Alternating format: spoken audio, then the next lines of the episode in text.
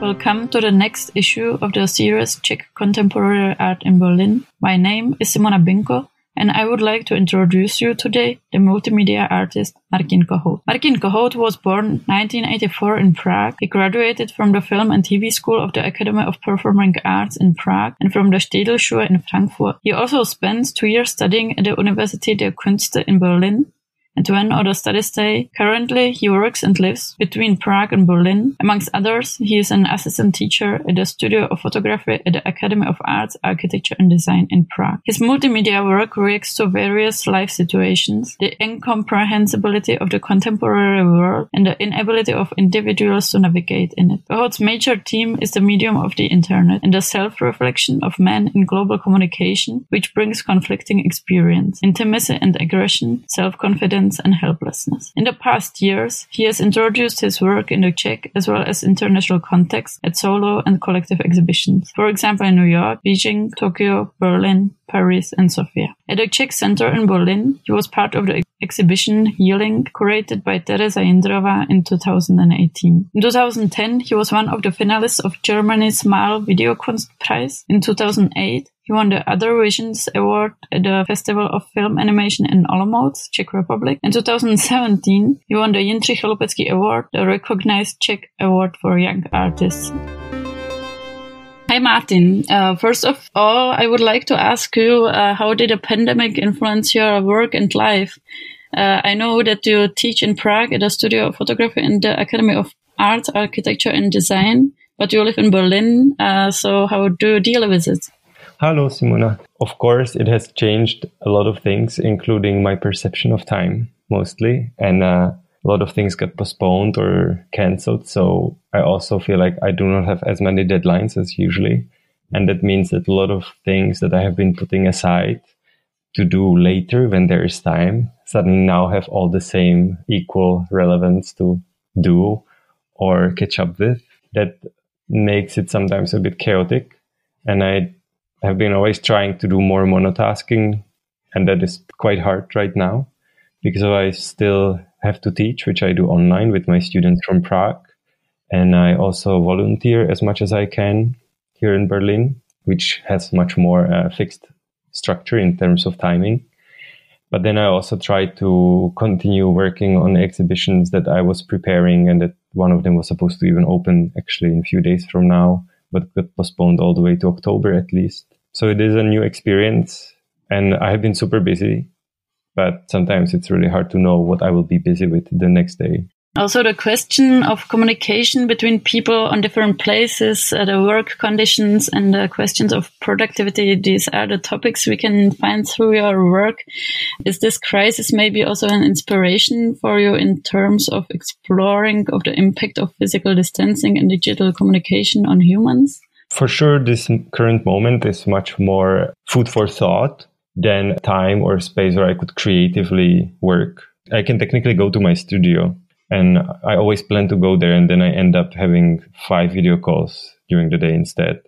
Um, and I have not been in the studio very much um, because I really don't feel in the momentum to work on stuff and be able to focus on them.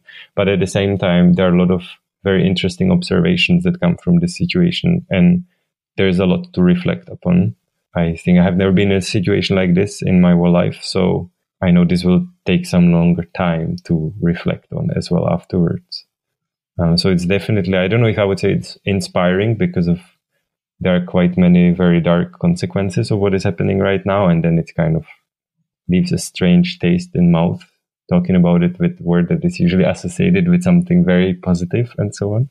But at the same time, yeah, inspiration can come from various places. You uh, won the Jindřich Chalupecký Award, which is a quite uh, mm, important award uh, for young artists uh, under 35 uh, years in the Czech Republic, with the video work slides uh, that deals with the impact of network on communication and the relationship of partners that don't really see each other. This video work has uh, quite futuristic visual language and is a strong comment on tendency of human working conditions and communication. Uh, would you say, do you see your works as a dystopy, as a look into a possible future? So I totally understand why people would often think of the work as sort of near future speculative science fiction or something like that. And I for sure have supported it by the content and by the form that it has. But at the same time, I believe you can look at the work from another angle where if you look at the film, there is nothing futuristic in the image. Everything that is futuristic there is in the voice, in the audio, in what, in what the characters tell to each other. And I think that is quite important for me that maybe they made up all that stuff they're talking about. Maybe all the technologies they described, they just made them up because of they have a very routine life and they have to walk along the same path every day when they go to work and they are mostly communicating with each, with each other when the other one is asleep. So they are kind of recording a monologue. And because of this would be every time the same, they want to entertain themselves by being in touch and they want to entertain the other.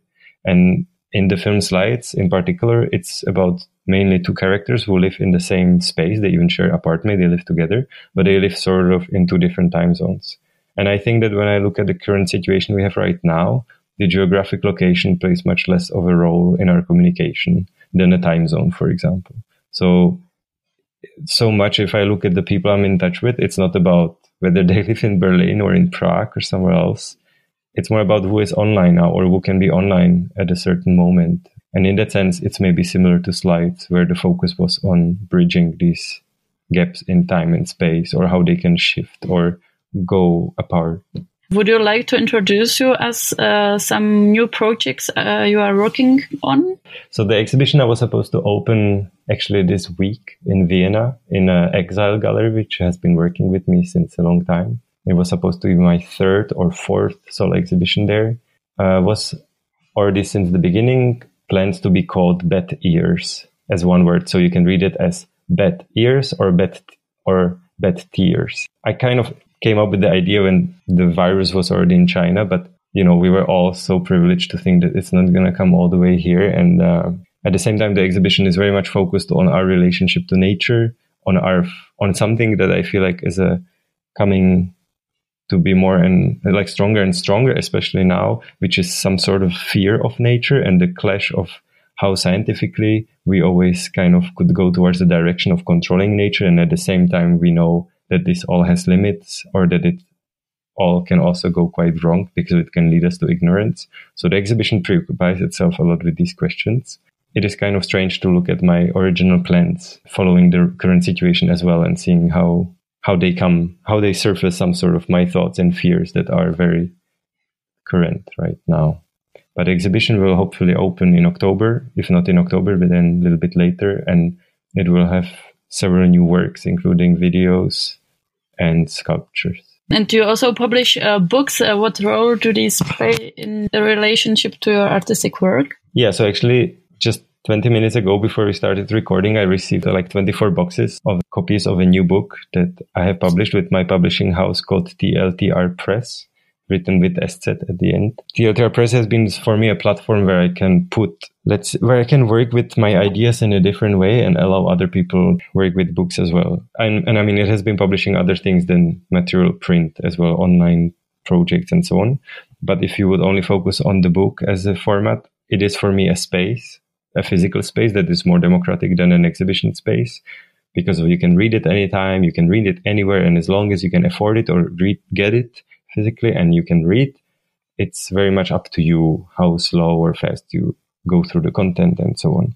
And um, very often when I worked on projects like slides, I accumulated a lot of research that I felt like would be a pity not to engage with properly. And the film maybe or the exhibition wasn't the right format for it. So the book would often allow me to put this idea, these ideas and this research there, and also collaborate with a lot of other writers and authors and thinkers to comment on these ideas. So a lot of the time it's group publications where I'm not the center. Sometimes I'm the editor, and sometimes it's also publications of totally different authors. In the last part, uh, I would like to ask you what uh, does for you the living between two um, cities or countries mean? I moved to Berlin about 11 years ago uh, predominantly for personal reasons, but at the same time, of course, acknowledge that Berlin would be one of the most interesting places at the time to combine those personal reasons with. Me and my partner at the time decided to start here from scratch. Then for most of the time, I was basically just predominantly based in Berlin, and um, I would go back to Czech to visit my family and friends. But since a bit over three years, I have been teaching in Prague at the VŠUP or UMPRUM, and since then I go there almost every week. Since I was nominated the first time for the Chalupecký Prize and then won it two years later, I became also more active in the Czech art scene, even though I have been always exhibiting there.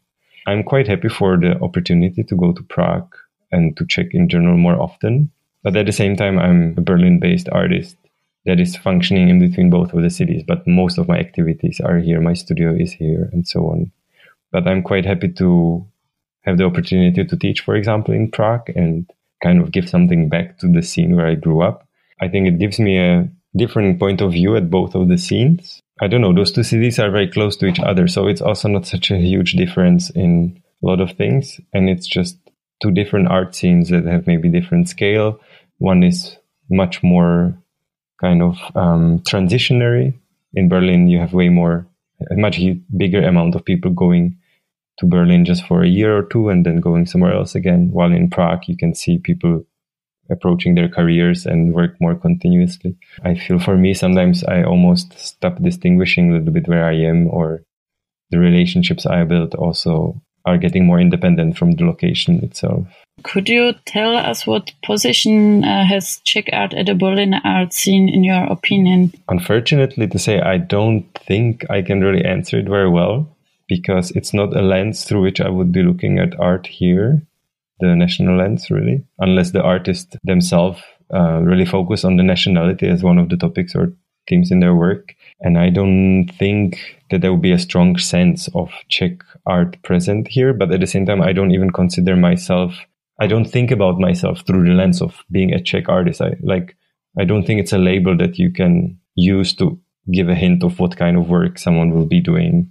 Summarize it, I'm not sure if this label really is very strong because of we don't know what to imagine beyond it. So we also don't know how to collect for the purpose of this label, let's say. Thank you for the interview. You're welcome.